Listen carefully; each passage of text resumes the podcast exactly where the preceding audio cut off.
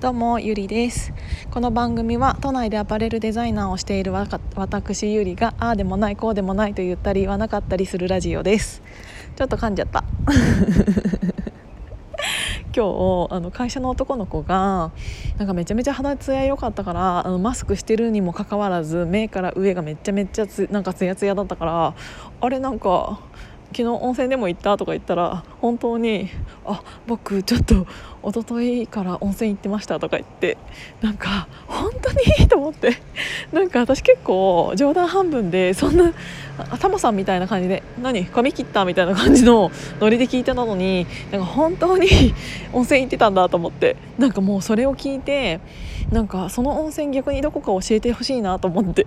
なんか私がさ気づくぐらいっていうことは結構じゃないですか。でなんか周りの人も確かにみたいな感じになってて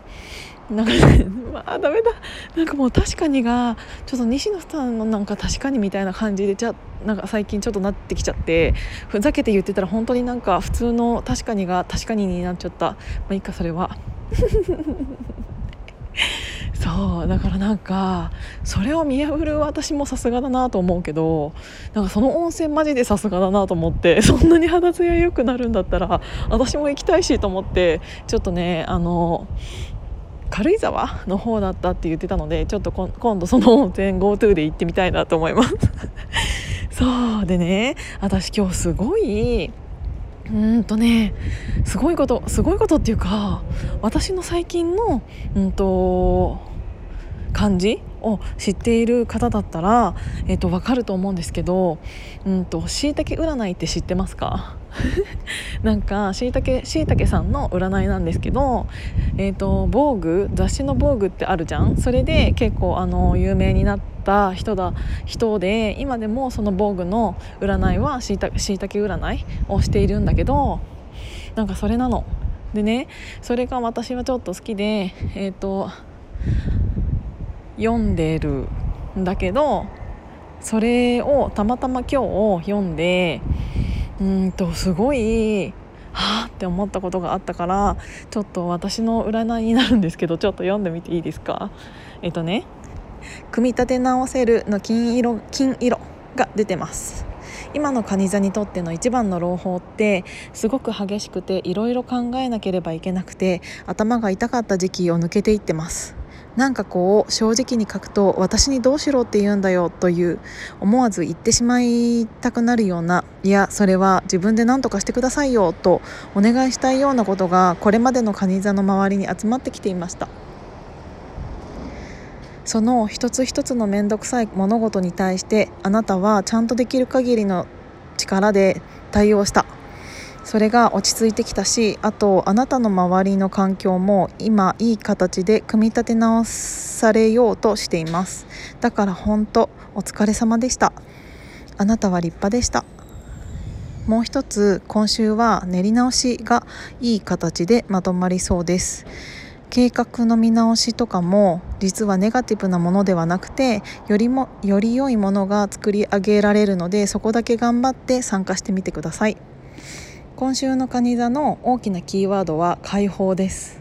とにかくいろいろなことが楽な方へ向かって解放されていきます。自分の気持ちの中でも整理がついた場面もあるし新しい方針なんかも力強く打ち出せていけます。今週もしよければ私って天才とか本当私のような人がいたからあなたたちは幸せに暮らせるんだねとかそういうことを喋ってみてください。蟹座は時々自画自賛が必要なのです。蟹座は全ての星座の